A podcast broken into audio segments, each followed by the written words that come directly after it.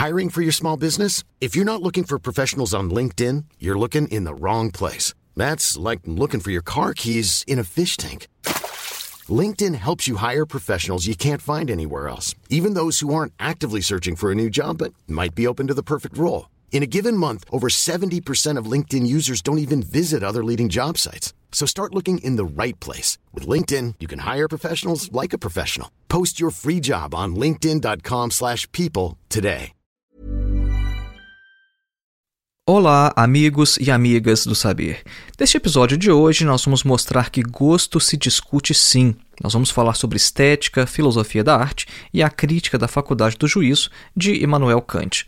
Ao contrário do que afirma o dito popular, gosto se discute sim. E existe na filosofia, inclusive, uma disciplina específica para tais discussões, e o seu nome você já conhece. É? Trata-se da estética. No sentido popular, nós vemos essa palavra designando coisas como estilo, beleza ou forma, né? como por exemplo, ah, eu não gostei muito da estética dessa coisa, não. Só que o significado de estética na filosofia, o significado original, não é bem este. A origem do termo é o substantivo grego aístesis e significa basicamente sensação. Nesse episódio, nós vamos mostrar por que gosto se discute sim e por que não faz sentido as afirmações de que gosto cada um tem o seu ou que gosto não se discute. No que diz respeito ao belo, no que diz respeito à arte, gosto é algo que se discute e nós vamos mostrar nesse episódio por quê. Acompanhe.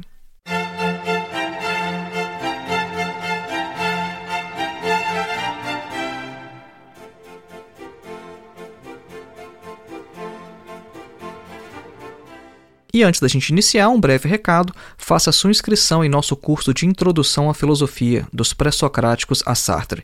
O nosso curso tem mais de 14 horas de duração, é um curso que te oferece total flexibilidade de tempo, ou seja, não tem data nem de início nem de término, você pode fazer no seu ritmo, da sua maneira, e é um curso que também oferece certificado ao final.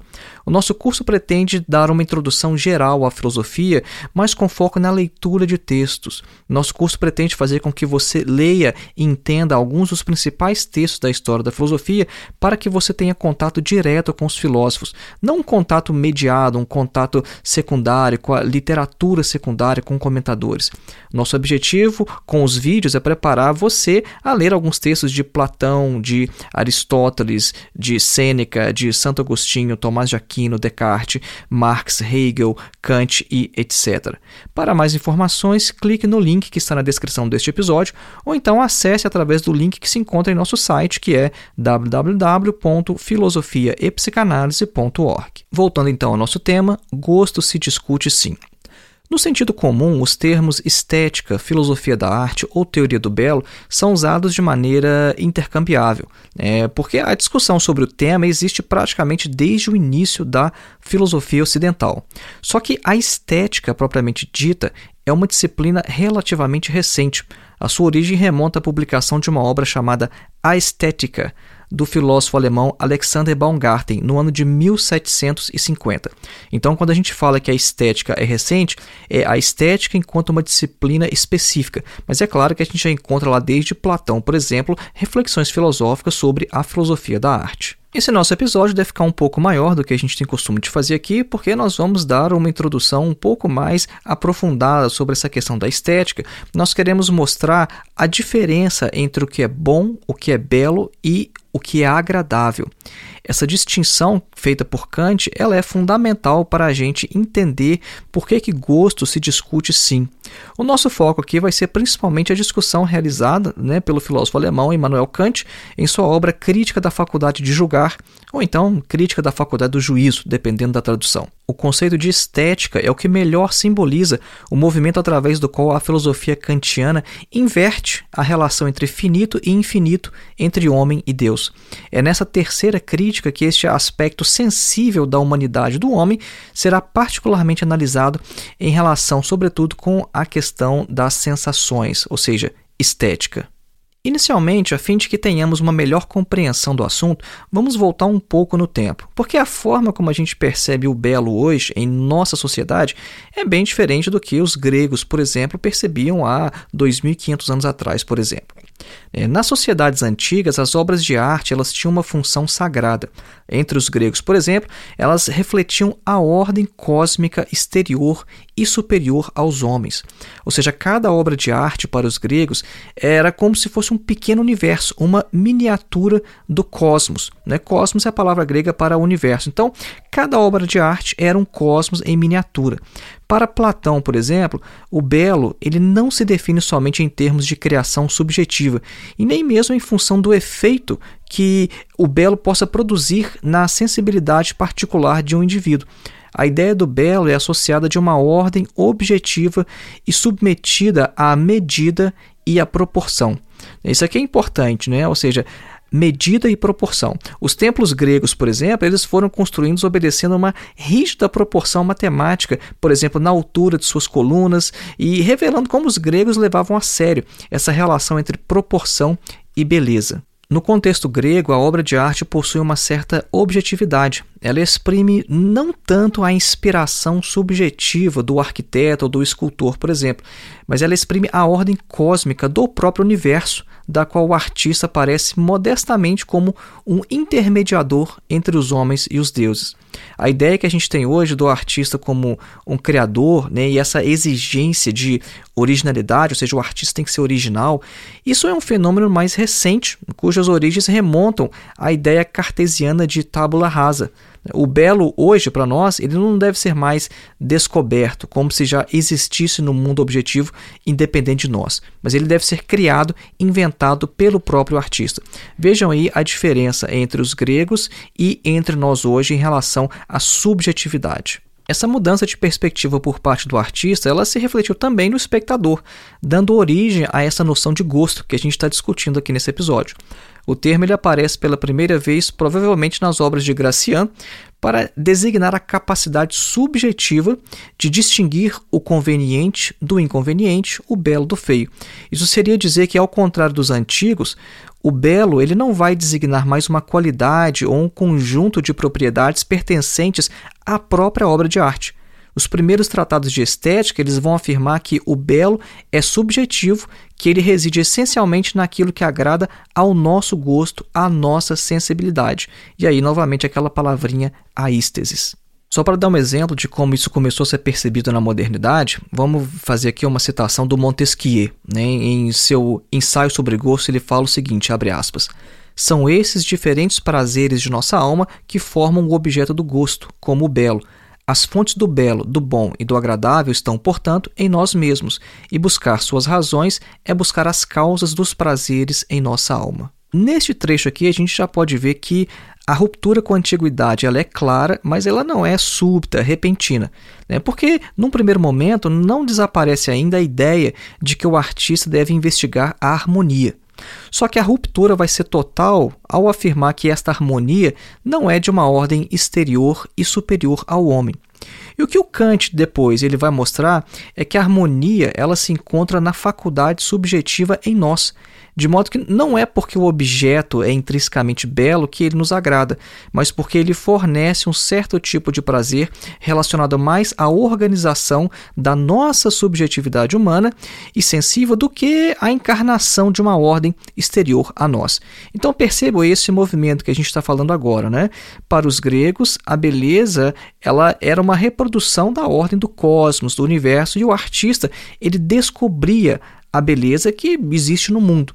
Agora, não, na modernidade, a questão já é subjetiva. É por isso que nesse ponto surge para nós um problema que os antigos não conheceram, que é o problema do critério de gosto.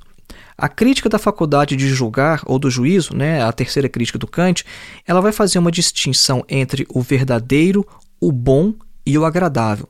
O bom e o agradável, ele opõe-se um ao outro diametralmente no que diz respeito aos critérios. É possível distinguir, pelo menos em grande parte dos casos, o verdadeiro do falso, né? como a gente faz na matemática ou na ciência. Né? Uma coisa ou é verdadeiro ou falso, então nessas áreas é perfeitamente possível essa distinção. Enquanto que o agradável, por sua vez, ele permanece sempre subjetivo. Quem é que vai, por exemplo, conseguir provar que uma pessoa está errada se ela não gostar de escargot? Quem vai mostrar que uma pessoa está com juízo falso se ela não gosta de colocar creme no café, por exemplo? Vejam que esses exemplos que eu dei aqui é gostar de escargot creme no café, isso diz respeito ao agradável. Só que o caso do belo é ainda mais complexo, porque nós discutimos sobre o belo como se pudéssemos demonstrar que uma obra de arte é bela ou não.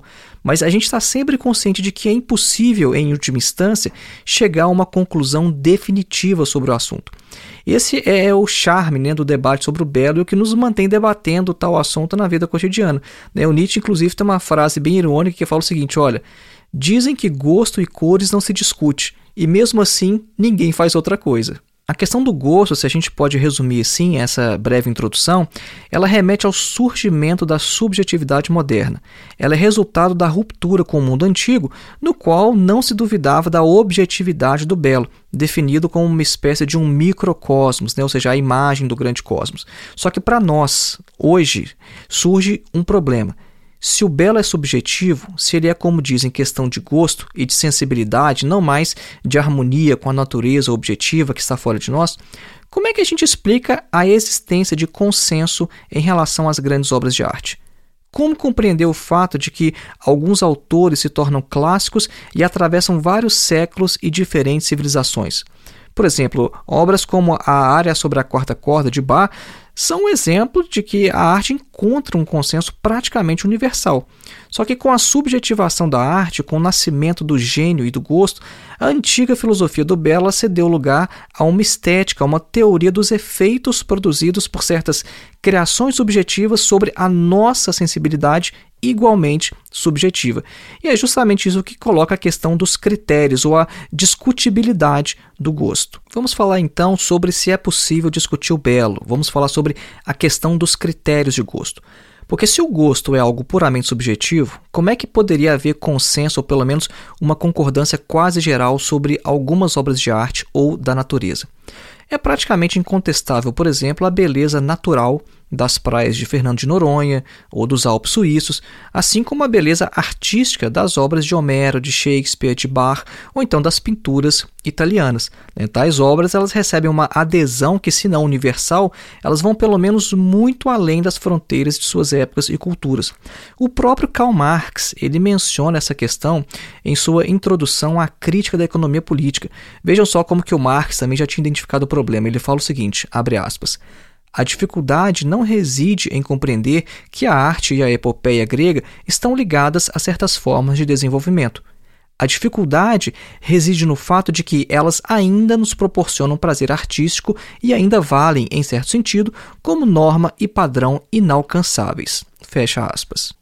O que o Marx está falando aqui é o seguinte: olha, a gente sabe que a epopeia grega está ligada a uma determinada fase de desenvolvimento material, econômico, a determinadas relações sociais. Agora, por que, que essas obras produzidas em sociedades tão diferentes elas ainda nos proporcionam prazer estético? Aí está o mistério, é isso que a gente tem que explicar. Vamos dar um exemplo prático aqui sobre essa questão da concordância quase universal sobre algumas obras de arte. Vamos ouvir por alguns segundos a área sobre a corda Sol do Bach e vamos ver se esta é uma obra bela de fato ou se alguém poderia discordar e afirmar o contrário, que essa obra ela não é bela.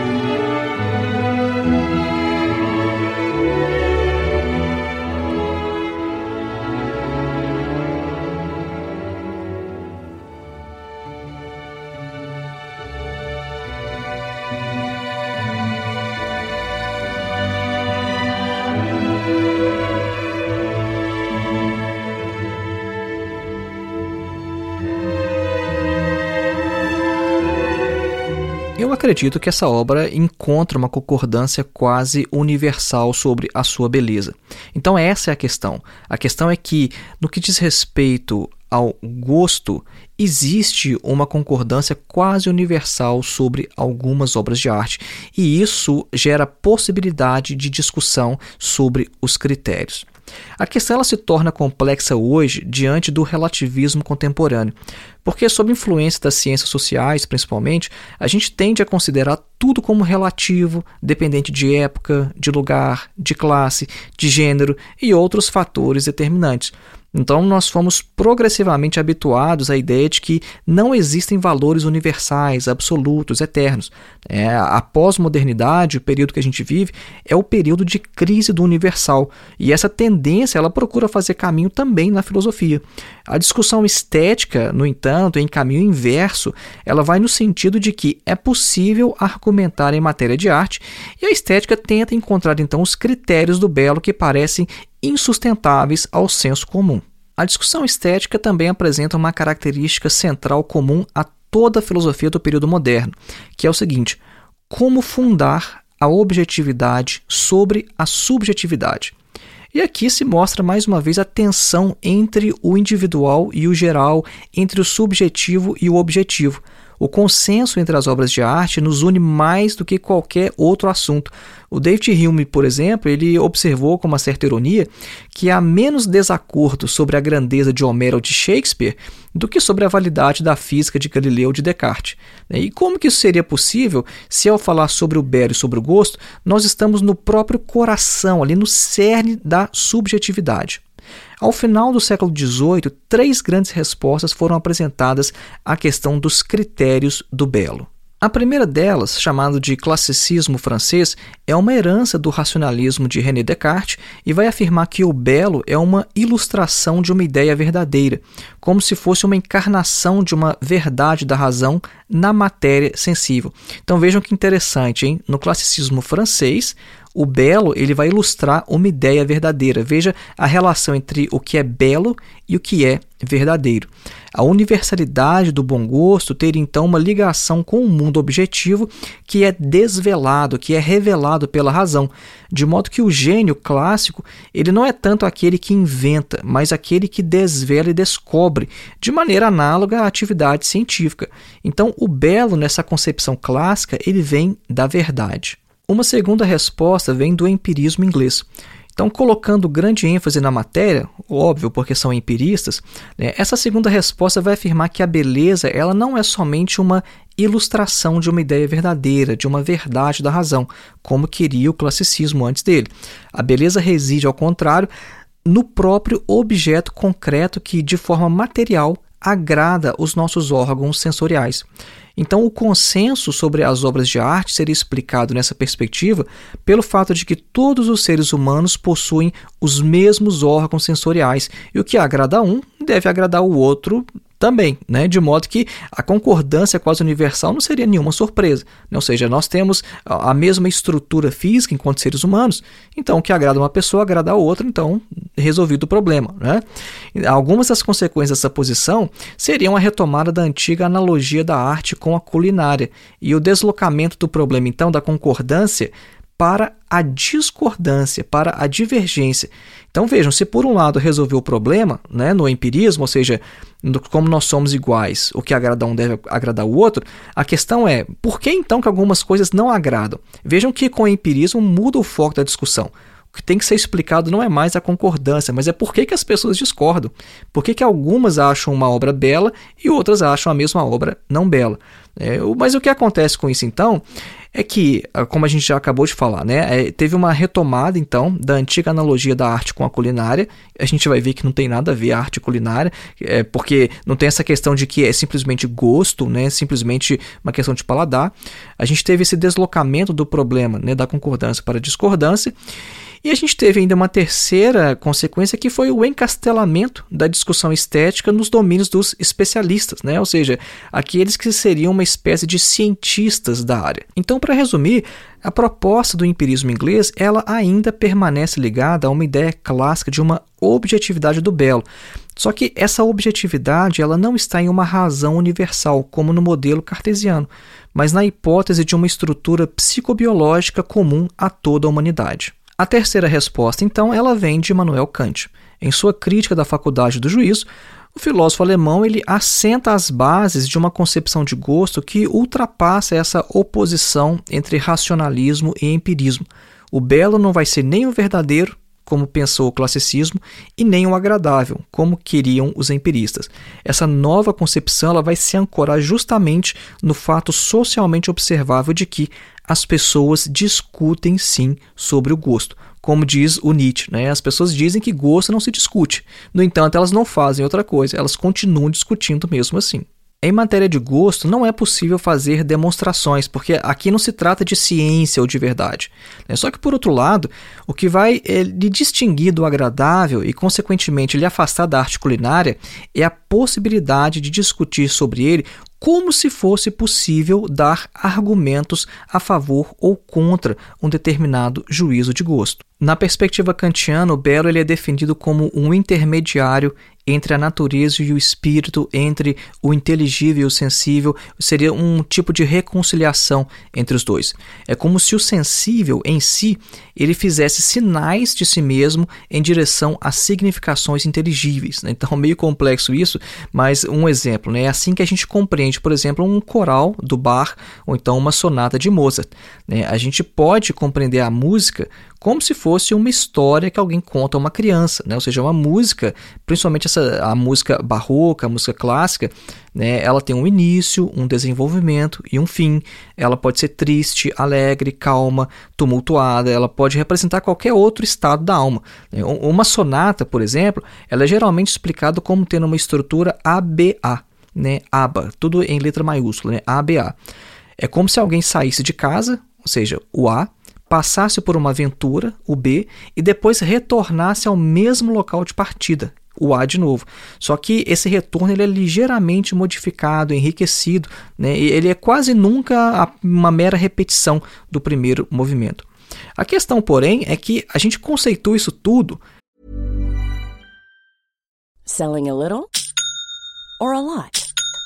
Shopify helps you do your thing however you cha-ching. Shopify is the global commerce platform that helps you sell at every stage of your business. From the launch your online shop stage to the first real life store stage, all the way to the did we just hit a million orders stage.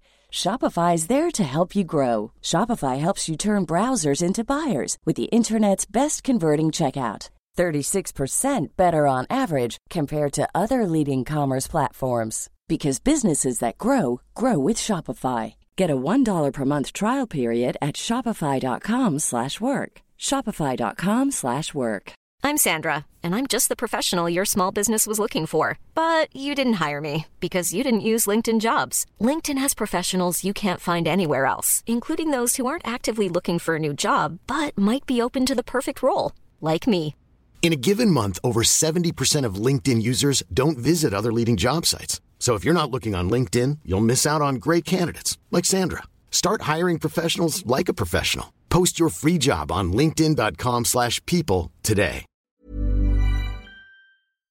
É, a partir de fenômenos puramente sensíveis, porque a, a, música pura, ela não tem palavras, não tem conceitos, não tem imagens ou representações intelectuais de qualquer sorte, né? Tudo é material, só que mesmo assim, este material faz sentido, ele se torna inteligível.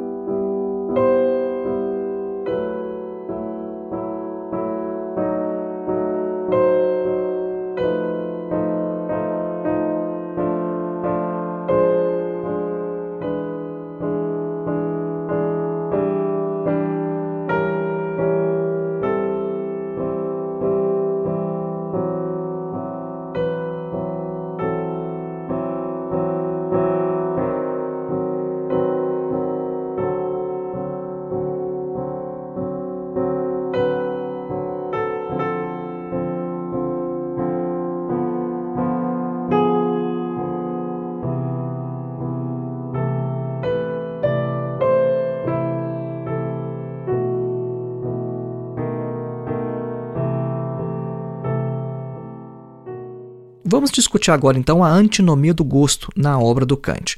É, um dos pontos de partida da análise do Kant é a concepção do senso comum de que cada um tem seu gosto.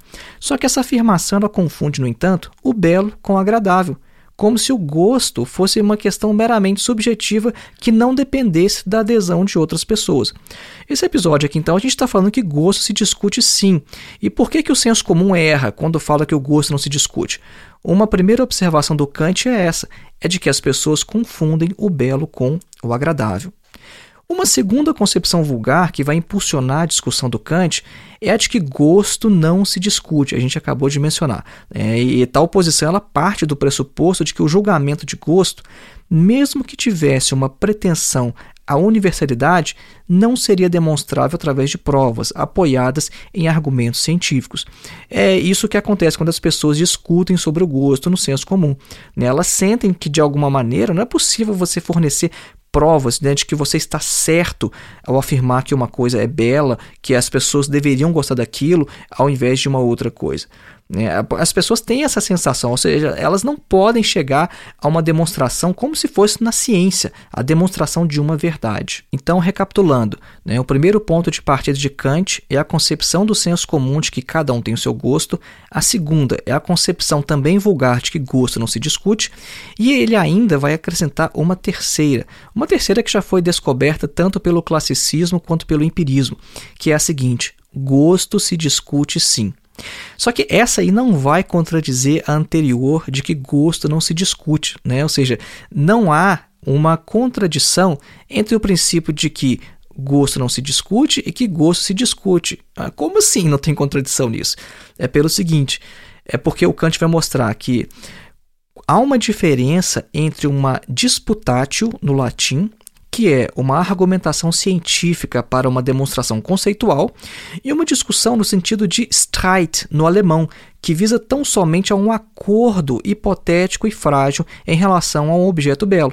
Então, por outro lado, a ideia de discussão ela se opõe a primeira questão colocada, porque se cada um tem seu gosto, mas é possível ao mesmo tempo discutir o gosto, isso significa que o indivíduo ele tem que transcender a sua esfera monádica do cogito, ou seja, ele tem que sair de si mesmo, do seu universo fechado e partir para uma subjetividade coletiva. Então a terceira crítica do Kant ela vai tentar resolver essa questão em passos fenomenológicos, por assim dizer. Né? Ela vai tratar de descrever as contradições realmente existentes pela consciência estética para incitar à reflexão. E considerando que a reflexão também é algo individual, que se encontra no próprio sujeito, fica o sentimento lá no fundo de que é impossível demonstrar a validade de nossos julgamentos estéticos, né? e, portanto, de legitimamente discuti-los. Só que, mesmo assim, a gente mantém a esperança em qualquer discussão estética de que a nossa experiência ela não vai ser totalmente estranha a outra pessoa e que nós vamos ser compreendidos, tendo em vista que ambos somos seres humanos. É, o julgamento de gosto ele se manifesta através de uma visão comunicativa intersubjetiva, através de um alargamento tanto do objeto quanto do sujeito. O fato de que a gente discute a experiência estética, isso é índice, né? isso mostra que nós consideramos a experiência estética comunicável ao contrário da discussão culinária ou sobre o artesanato, né? porque a discordância eh, na área estética ela leva a um verdadeiro diálogo. Se o um indivíduo, por exemplo, não gosta de sorvete de morango, então não há mais conversa sobre o assunto. Mas se ele afirmar, por outro lado, que a música de bar não é bela, a situação é outra.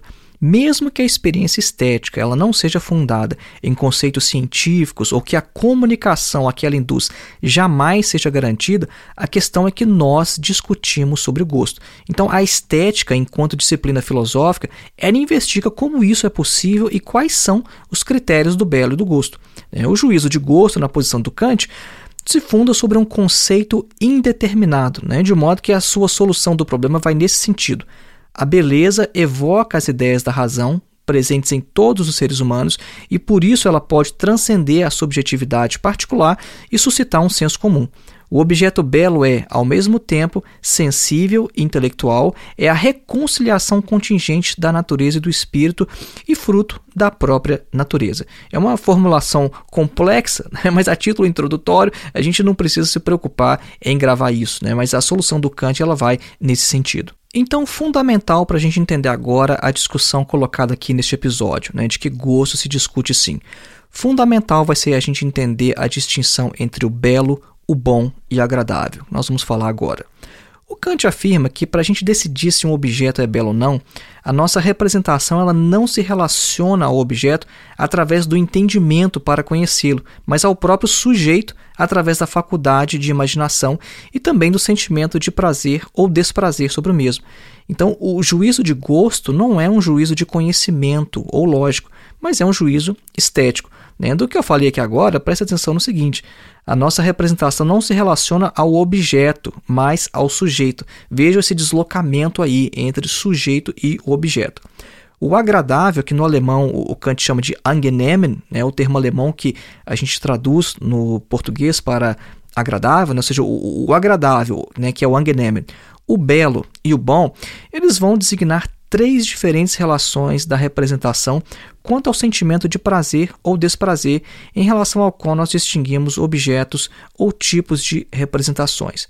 Agradável é aquilo que causa prazer, belo é aquilo que simplesmente agrada e bom é aquilo que é avaliado, calculado, no qual um valor objetivo é colocado.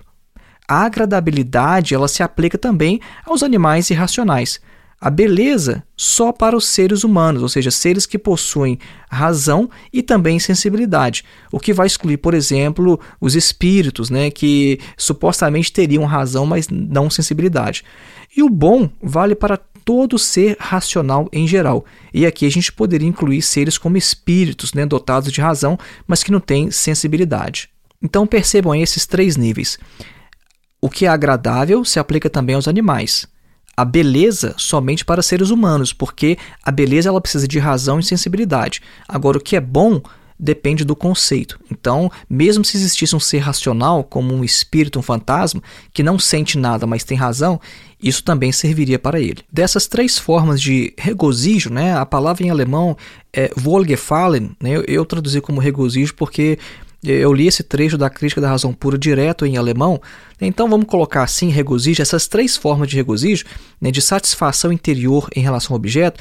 Dessas três, só o gosto pelo belo é desinteressado, porque nem os sentidos e nem a razão o impelem a nada. É o que não acontece, por exemplo, quando alguém está com muita fome, né? e por isso tem até aquele ditado popular que a fome é o melhor cozinheiro. Porque quem tem muita fome come qualquer coisa que seja comestível. Né? Se o indivíduo tiver há vários dias sem comer, por exemplo, ele começa a comer qualquer coisa que encontrar pela frente. E por isso a gente é, só pode avaliar quem de fato tem bom gosto ou não apenas quando a necessidade já está satisfeita. Essa é uma questão muito presente na estética do Kant, né? a ideia de que o gosto pelo belo ele é desinteressado. Depois nós vamos fazer um episódio especificamente sobre isso. Então, quando alguém diz, por exemplo, que algo lhe agrada, isso deve ser entendido apenas em referência à sensibilidade do indivíduo, sem validade universal. Uma pessoa pode gostar de vinho, enquanto outra prefere champanhe. Outra pode gostar mais do som do violino e outra mais do som da flauta. Só que a partir daí, no entanto, ter a intenção de criticar outra pessoa que discorda de nós, como se o juízo dela fosse errado ou logicamente inválido, isso seria tolice, né? afirma o Kant. Nesse sentido, é correta a afirmação de que cada um tem seu gosto, ou seja, quando nos referimos unicamente aos sentidos.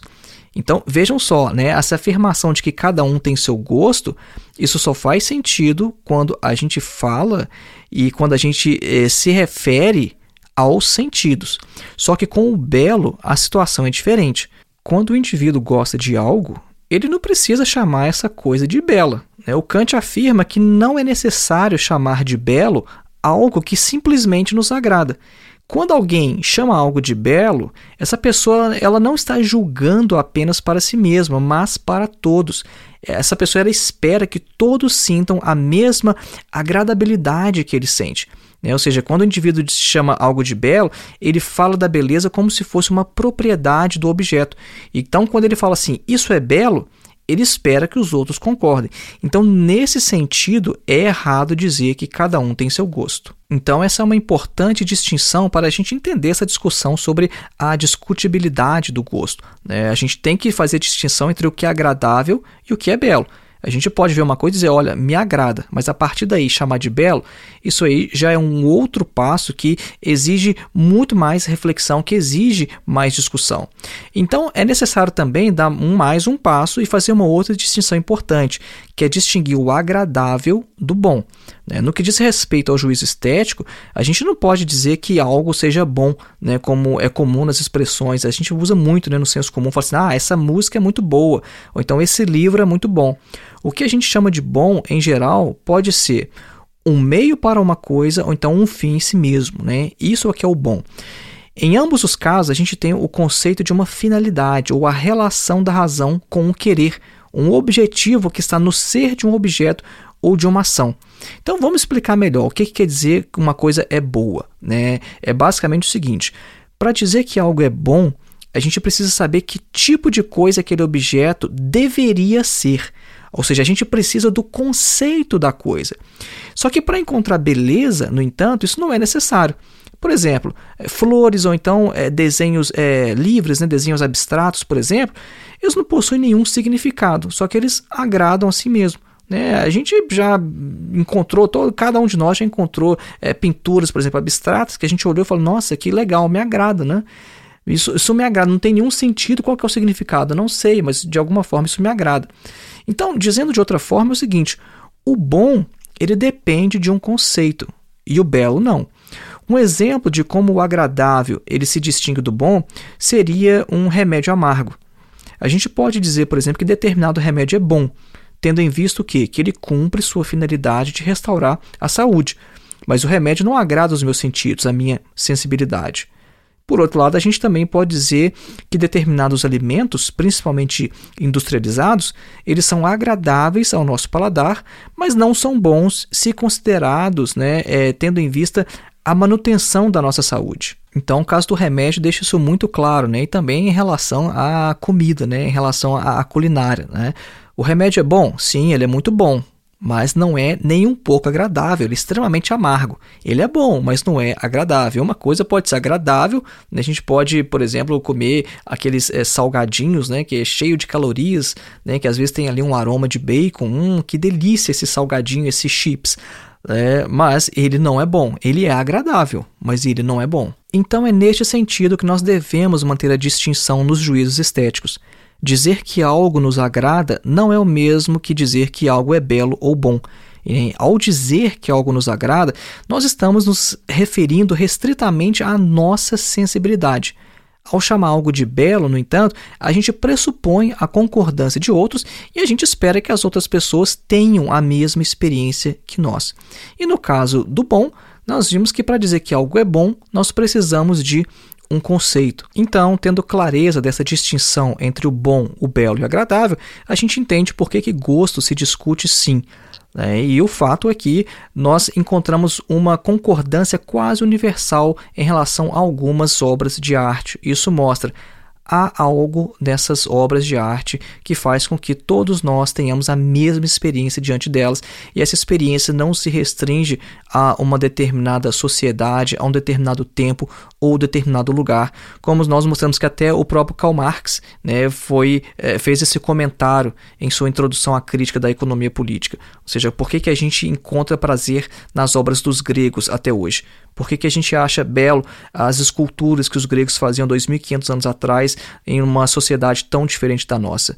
Bom, existe alguma coisa aí que faz com que nós tenhamos a mesma experiência. Então, o gosto ele se discute sim, o belo é algo que se discute. Lembrando mais uma vez, faça sua inscrição em nosso curso de Introdução à Filosofia dos Pré-Socráticos a Sartre. O link para nosso curso se encontra na descrição deste episódio ou então em nosso site www.filosofiaepsicanalise.org. Um grande abraço e até o próximo episódio.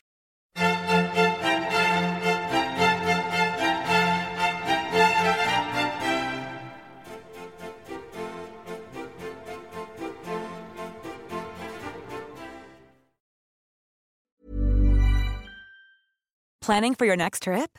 Elevate your travel style with Quince. Quince has all the jet setting essentials you'll want for your next getaway, like European linen, premium luggage options, buttery soft Italian leather bags, and so much more. And is all priced at 50 to 80% less than similar brands. Plus, Quince only works with factories that use safe and ethical manufacturing practices. Pack your bags with high-quality essentials you'll be wearing for vacations to come with Quince. Go to quince.com slash pack for free shipping and 365-day returns.